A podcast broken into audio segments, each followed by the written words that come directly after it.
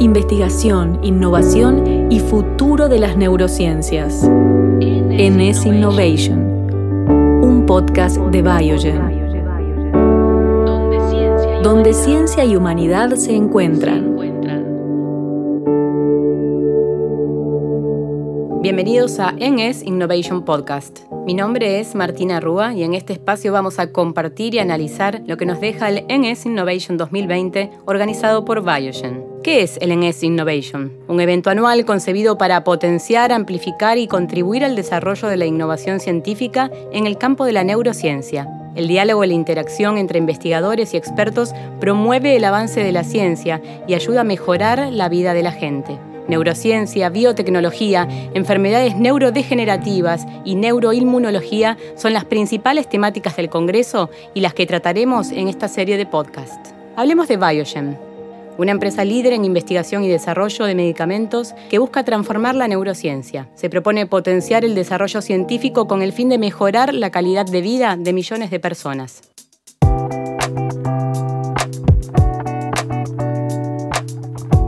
La doctora Mariana Bodmer, gerente de investigación clínica de Biogen, detalla el volumen de trabajo de investigación que llevan adelante y explica en qué áreas hacen foco. Tenemos más de 130 estudios clínicos activos en 63 países, prácticamente en los cinco continentes, y tenemos en la actualidad 3.800 centros de investigación que están actualmente participando en nuestros estudios clínicos y más de 32.000 voluntarios que están enrolados en nuestros estudios clínicos activos de Biogen. Entonces, ¿cuál es el portfolio de Biogen? Biogen tenemos un portfolio muy amplio que tenemos nuestras áreas núcleo a las cuales nos venimos dedicando hace muchos años, que son esclerosis múltiple y neuroinmunología, que si bien ya tenemos medicamentos que los pacientes ya están utilizando y les están ayudando y mejorando su calidad de vida. También tenemos productos que están en distintas fases de investigación precisamente esclerosis múltiples y otras patologías neuroinmunológicas. También en lo que es demencias y enfermedad de Alzheimer tenemos varios compuestos en distintas etapas del desarrollo clínico, que ustedes saben que la investigación clínica cuentan con, con varias etapas que hay que cumplir y hay varios productos desde la fase 1 hasta la fase 3 que están en etapa de desarrollo. También en todo lo que es en el área de movimientos anormales y enfermedad de Parkinson, también tenemos productos los cuales estamos investigando en distintas etapas de desarrollo. Y tenemos ahora, actualmente nos estamos expandiendo, como yo les contaba, y hay otras áreas las cuales estamos investigando, como es el área de neurocognición. Estamos haciendo protocolos para trastornos neurocognitivos, para neurología aguda, todo lo que es el área de stroke, el área de dolor. Hay muchos pacientes que padecen distintos tipos de dolor y que no encuentran algún medicamento adecuado. Y hay varios protocolos que tenemos para distintos tipos de dolor, ya sea neuralgia del trigémino, neuropatía de fibra finas. También nos estamos expandiendo en la parte de oftalmología. Tenemos protocolos para distintas patologías oftalmológicas. Y en la parte de inmunología también tenemos estudios clínicos para el lupus, ya sea lupus sistémico y lupus cutáneo. Así que como ven, nuestro portfolio es muy amplio y nos seguimos expandiendo en distintas áreas terapéuticas. Este 2020, el año de la pandemia, nos dejará miles de enseñanzas. Una de ellas es la certeza de que la inversión en investigación y desarrollo y el intercambio horizontal con el paciente son esenciales para hacer avanzar la medicina y para salvar vidas. En el año 2017, un 20% de todas las ganancias de Biogen fueron a su vez reinvertidas en actividades de investigación y desarrollo y más de 2.000 millones de dólares fueron invertidas en estas actividades. En la región de América Latina, el año pasado precisamente, en todo lo que es investigación y desarrollo, Biogen invirtió 7 millones y medio de dólares en, precisamente en los estudios clínicos y todas las actividades relacionadas. Y esto es precisamente debido a la importancia que todas estas actividades representan para nosotros y para los pacientes y para poder satisfacerle sus necesidades de salud y de bienestar. Durante el ENES Innovation, los expertos resaltaron el aprendizaje que deja la pandemia en cuanto a la articulación entre lo público y lo privado. La urgencia a nivel mundial por conseguir una vacuna para enfrentar el COVID-19 demostró que la ciencia necesita tanto del Estado y los gobiernos como de otras organizaciones del sector de la salud para lograr resultados rápidos y eficaces. Escuchamos a Maximiliano Gutiérrez, director general de Biogen para Latinoamérica Sur. Todos los que nos toca cumplir un rol en este año tan particular eh, y, nos ha desafiado, ¿no? nos ha desafiado a que la innovación esté más que nunca presente, a buscar diferentes maneras de llegar a los pacientes, a diferentes maneras de colaborar con las políticas públicas y con todos los actores del sistema de salud. También una gran oportunidad para trabajar más que nunca en equipo entre los sectores público y privado. La reflexión y lo que pensaba es cómo podemos construir esa innovación a futuro sin que nos agarre en una etapa de crisis o en urgencia. Creo que tenemos la posibilidad en, ámbito público y privado de seguir utilizando esa excelencia que tenemos en, en la ciencia nacional para empezar a construir a futuro otros desarrollos y anticiparnos así a, lo que va a venir, no siempre enfocados en encontrar soluciones para las personas y para los pacientes que viven con diferentes patologías. Creo que tenemos esa capacidad y que nos debemos todavía buscar esos canales en donde nos podemos encontrar y invertir en conjunto a futuro talento e inversión privada para tener una sociedad más justa y, más equitativa. Fernando Peirano, presidente de la Agencia Nacional de Promoción a la Investigación, el Desarrollo Tecnológico y la Innovación, se refiere a los resultados que consiguió el sistema de salud argentino en su conjunto durante este desafiante 2020. La trinchera, el lugar de la batalla central, estaba en el sistema hospitalario, en el sistema sanitario, pero las respuestas definitivas, la salida, a esta situación que estamos atravesando este año tan marcada viene de la mano de la ciencia, la tecnología y la innovación. Y que ese desafío de generar herramientas, soluciones, las nuevas salidas, es un ejercicio del sistema, no de un actor o de otro, sino del sistema en conjunto. Y realmente ahí la idea de lo público-privado toma otra dimensión, una obligación prácticamente, y la verdad que en Argentina hemos demostrado que todos los caminos que el mundo pensó como salida para esta crisis los podemos recorrer. Y me parece que ese es el punto para pensar hacia adelante. Creo que una clave de este año ha sido la capacidad de convocar y de encontrarnos a trabajar en conjunto. Y hemos tenido muy buenos resultados, porque en Argentina hoy, desde la acción de la agencia, desde la decisión del ministro Salvareza de conformar la unidad coronavirus para articular las acciones con el CONICET y con el ministerio, somos un poco los que hemos movilizado que ese compromiso enorme de nuestros científicos y científicas se traduzca en tratamientos como el suero hiperinmune basado en equinos o distintos antivirales o la posibilidad de tener hoy un convenio que va más allá de lo comercial con uno de los grandes proveedores de vacunas como es el consorcio Oxford AstraZeneca y también otras acciones, barbijos, barbijos con antivirales aplicados desde la nanotecnología, la posibilidad de haber multiplicado por 2,5 las terapias intensivas gracias a tener un recurso como es la producción nacional de respiradores de alta complejidad. Hemos visto cómo también hoy los datos cambian, cambian a la salud, cambian a la electrónica, cambian a la ingeniería. Hoy también hay que reconocer que en lo que hemos convocado, más de un tercio de las soluciones vinieron por el lado de la informática, la nube, Internet, Internet de las cosas. El contexto de COVID también nos permitió valorar y experimentar más con el Big Data. Los datos y la inteligencia artificial son la clave de la medicina del futuro. Obtener y procesar grandes volúmenes de datos mejora los diagnósticos y los tratamientos y nos acerca a una medicina más personalizada. Adrián Turhansky, biotecnólogo y presidente de Bitgenia, aprovechó el contexto del NS Innovation para alertarnos sobre la revolución de los datos y de su relación con el genoma humano.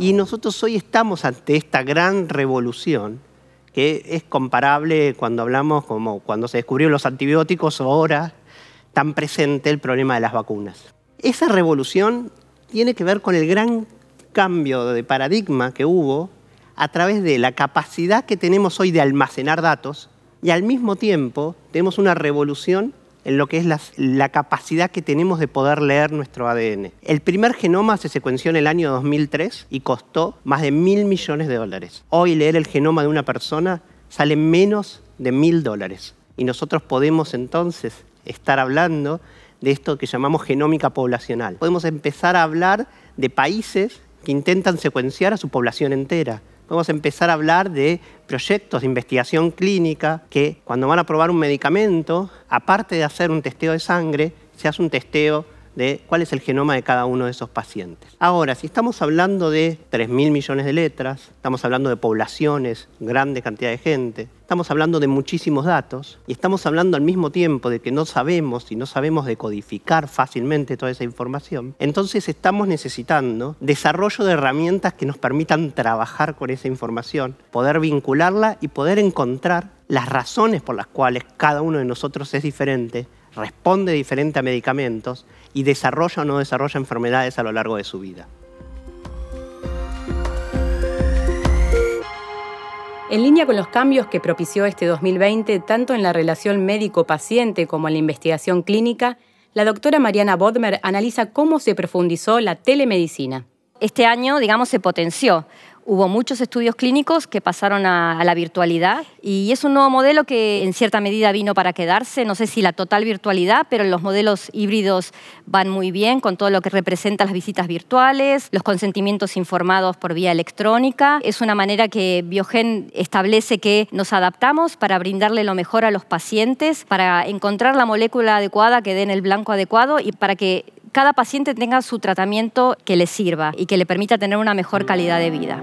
La videollamada se convirtió en una modalidad clave para la atención médica durante la pandemia. La visita no presencial genera limitaciones en muchos casos, pero también ofrece grandes oportunidades. La optimización de tiempos, la reducción de ausentismos, la frecuencia en las consultas. El doctor Ricardo Allegri, investigador del CONICET y jefe de neurología cognitiva y neuropsiquiatría del Instituto Fleni, relata su experiencia en la relación con las consultas médicas virtuales. La pandemia, como todos sabemos, se nos vino encima. De un día teníamos el mundo normal y dos días después nos encontramos con que todo el mundo estaba encerrado en su casa aún en nuestro país sin, eh, sin infecciones masivas todavía, se decreta la cuarentena, con lo cual nuestros pacientes dejaron de consultar. Nosotros tuvimos una caída prácticamente del 70% de las consultas y de las internaciones neurológicas en nuestro centro. Y lo que tuvimos que salir a hacer enseguida fue a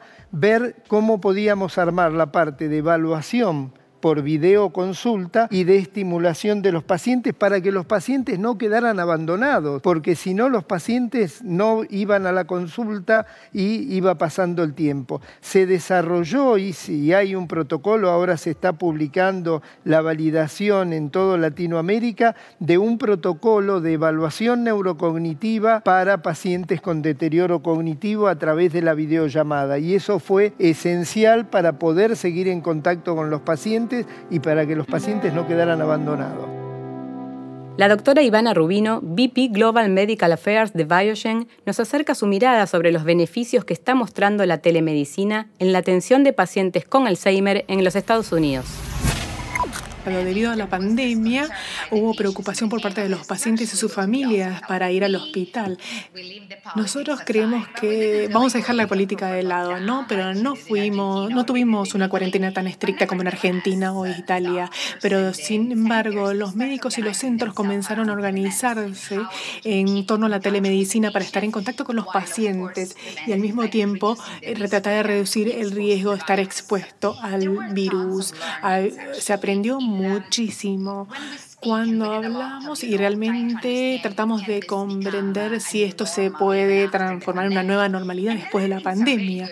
Y los aprendizajes son muy buenos. Primero, al hacer la telemedicina, los médicos pueden hablar con los pacientes en su entorno, así que pueden obtener información que en general cuando un paciente va al hospital no está disponible para los médicos. Por ejemplo, cuando uno hace un Zoom, uno puede pedirle al paciente que le muestre eh, el botiquín donde guardan las medicinas los medicamentos. Entonces, también con el Zoom también podemos ver distintas personas que asisten a la sesión. Entonces, es mucho más fácil que la familia sea parte de estas visitas para eh, que eh, el obtener el feedback de los pacientes y de los cuidadores. Y algo interesante también es que tenemos bajos niveles de ausentismo, porque en este caso los médicos llaman a los pacientes, entonces no hay forma de que el paciente no vaya al hospital. Por supuesto, en los Estados Unidos, como sabrán, el sistema es muy consciente en cuanto al costo. Entonces la pregunta es si la, se va a reembolsar el tema de la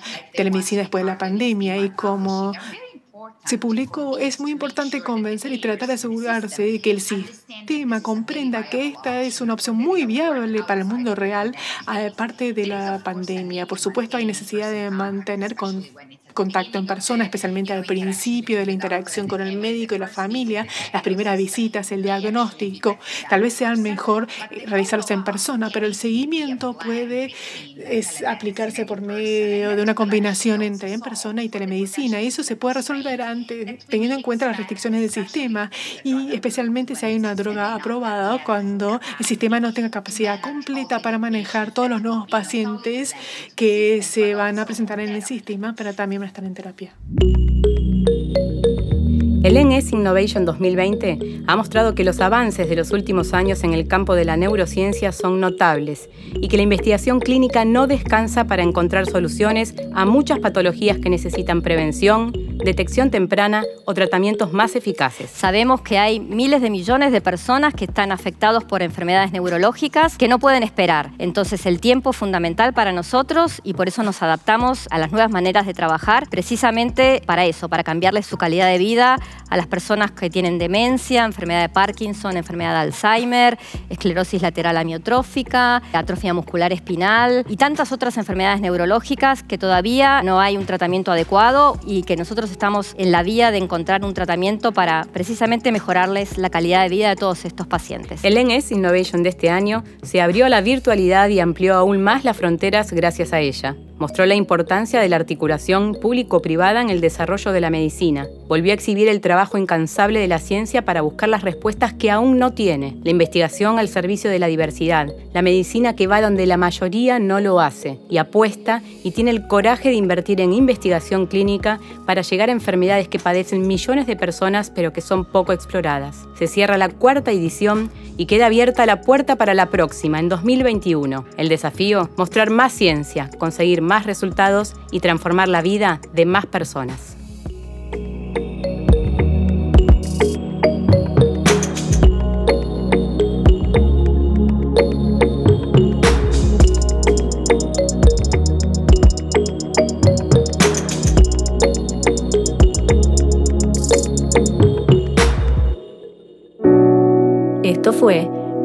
Innovation, un podcast de Biogen donde ciencia y humanidad se encuentran.